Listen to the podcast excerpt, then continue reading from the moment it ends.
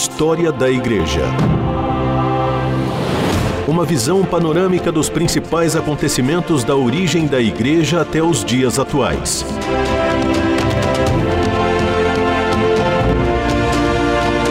Apresentação do pastor e historiador Marcelo Santos. Olá, querido ouvinte da RTM, que alegria ter a sua companhia para mais um programa História da Igreja. Eu sou o pastor Marcelo Santos e hoje estou na companhia do Luiz, que está comigo hoje aqui, o Tiago. Eu dei folga para o Tiago hoje, ele teve uma folga aí no seu curso de História da Igreja. Ele já está chegando quase no doutorado aí em História da Igreja. E hoje eu estou na grata companhia do Luiz aqui comigo e com a sua companhia, que é sempre um prazer, um privilégio receber você aqui na RTM para nós conversarmos sobre a história da igreja. Estamos falando sobre teologia protestante no século XX e depois de falarmos sobre a bela história de Martin Luther King, do movimento negro e como isso vai mudar a história não só do protestantismo, mas também a história civil norte-americana e, por que não, a história civil uh, mundial no que se relaciona a questões raciais e ao direito de negros e de brancos. Eu quero conversar com você hoje sobre uma outra teologia que tem um papel muito importante, que foi fundamental na construção do protestantismo na história do cristianismo. Eu quero conversar com você sobre a teologia da esperança. A teologia da esperança ela nasceu na Alemanha e o seu fundador foi o alemão Jürgen Moltmann.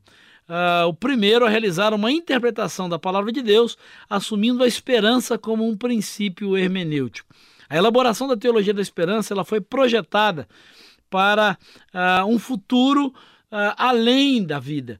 E foi fundada exclusivamente sobre o, o, acontecimento pascal. A base dela é o elemento pascal, né, a partir do sacrifício de Cristo. Recebeu muitas críticas. Múltiplo era acusado de ter recuperado a ressurreição e a esperança à custa da encarnação e da paixão. Entre outras acusações que Multman sofreu, é de que ele teria aceito a tese crítica que dizia que o lugar próprio da esperança cristã é o sofrimento. Segundo ele, Jesus veio trazer a chamada expectativa confiante a todos os oprimidos, perseguidos e marginalizados. A crítica se baseava uh, no fato de que quem sofre encontra motivo de esperança, não tanto na ressurreição triunfal de Cristo, como nos seus tormentos, na sua paixão, na cruz, ou seja, nos acontecimentos da vida de Cristo, em que a sua participação no sofrimento humano ela vai se tornar muito mais importante.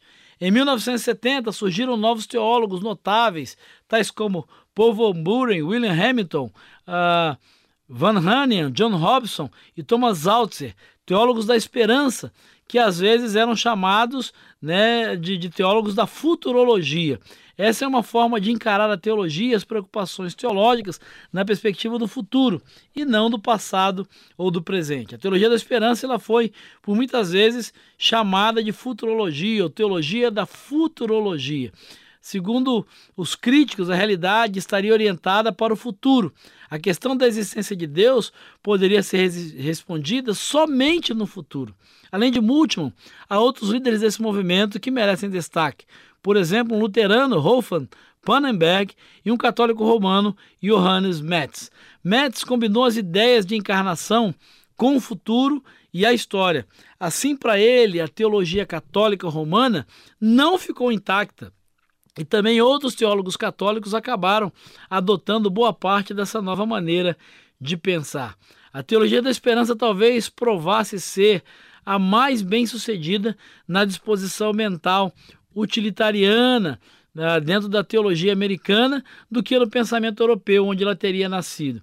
A tradução para o inglês ainda não foi completa de todas essas obras, por isso ainda não causou todo o impacto sobre a teologia dos Estados Unidos. História da Igreja.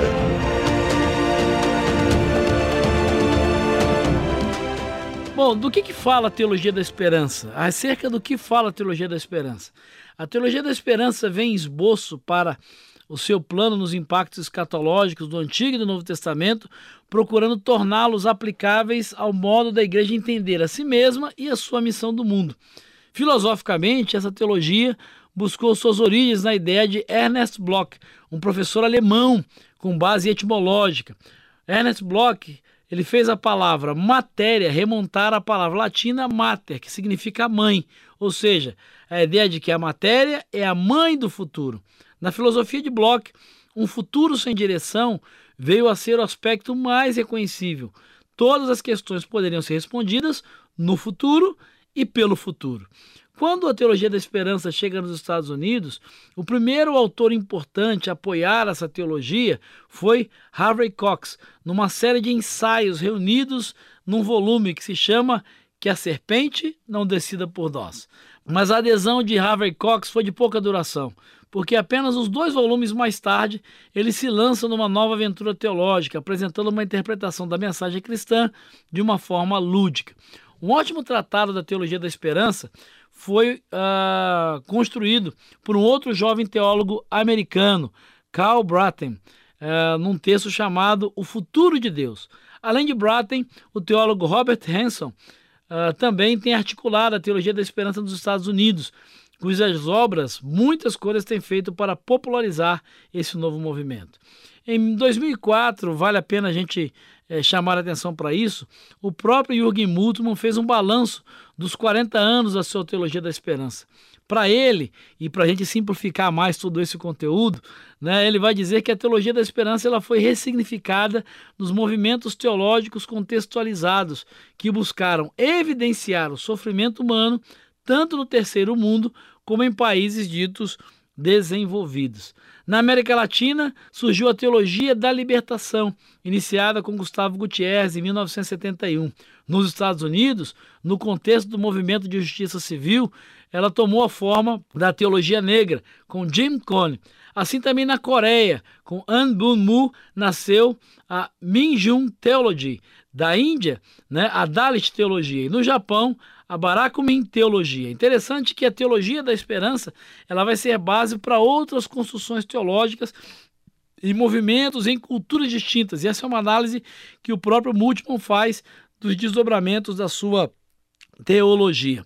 Todas elas movimentaram seu contexto comunitário e social. Segundo Multman, em uma de suas obras, diz ele, abre aspas, elas produziram teologia e a trouxeram para a terra. Elas tornaram a verdade concreta. A verdade é sempre concreta quando ela é aquela verdade que liberta o indivíduo, que liberta o ser humano.